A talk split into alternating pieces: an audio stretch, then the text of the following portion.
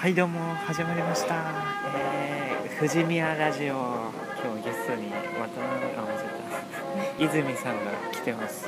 泉さんこんにちは。はこんにちは。いということでね今日は泉さんが住んでいる群馬県の方にやってきました。私もど田舎出身ではあります。泉さんが住んでいるここ群馬県のとある地名までは言わないんですけれども、まあ、群馬県の下の先っちょの部分ですね夏は埼玉県熊熊谷市に並んで最高気温記録を連発していくというそういう魅力のある街です今回はですねこの街に来て日本一うどん会うどん会で日本一を取った花花山うどんを食べてまいりました。泉さん花丸うどんを食べた感想はいかがでしたか？泉さん花丸うどんを食べた感想はいかがでしたか？はい。いかがでしたか？はい。いかがでしたか？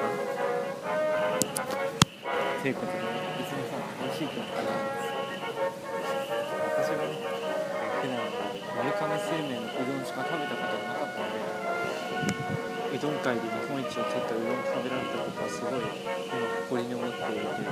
インスタに早速アップしようかなと考えています。考えています考えています。鬼ひも川うどんといううどんの麺を私は食べた。すごい餃子の皮を平べった。く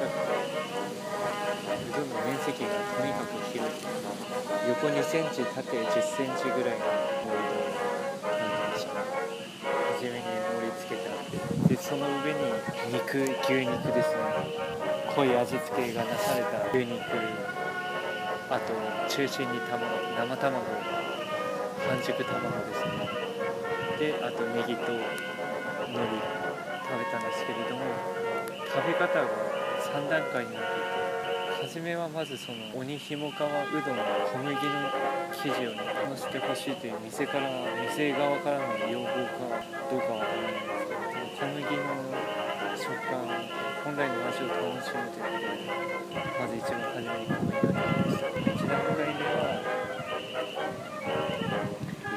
麺だけを食べて2段階目が肉とか卵とかそういう具材を全部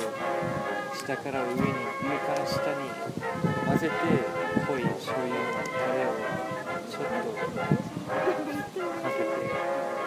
でまあそこでまた混ぜてこれが一段三だと食べたでその一番上の一番最後に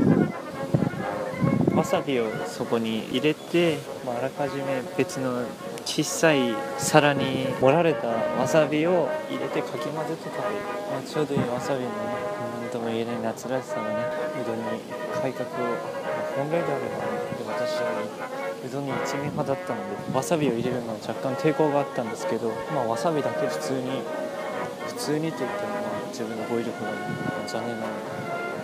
レポートになりましたけど、まあ、普通に美味しかったですねでも結局わさびだけ満足できるように一緒に入れちゃったんですけどね。案の定そんな感じでしたね。この地方もまたここ群馬県に、ね、来る機会があればぜひ食べたいと思います。そんなわけで今日は群馬県からのうどんのレポートでした。さよなら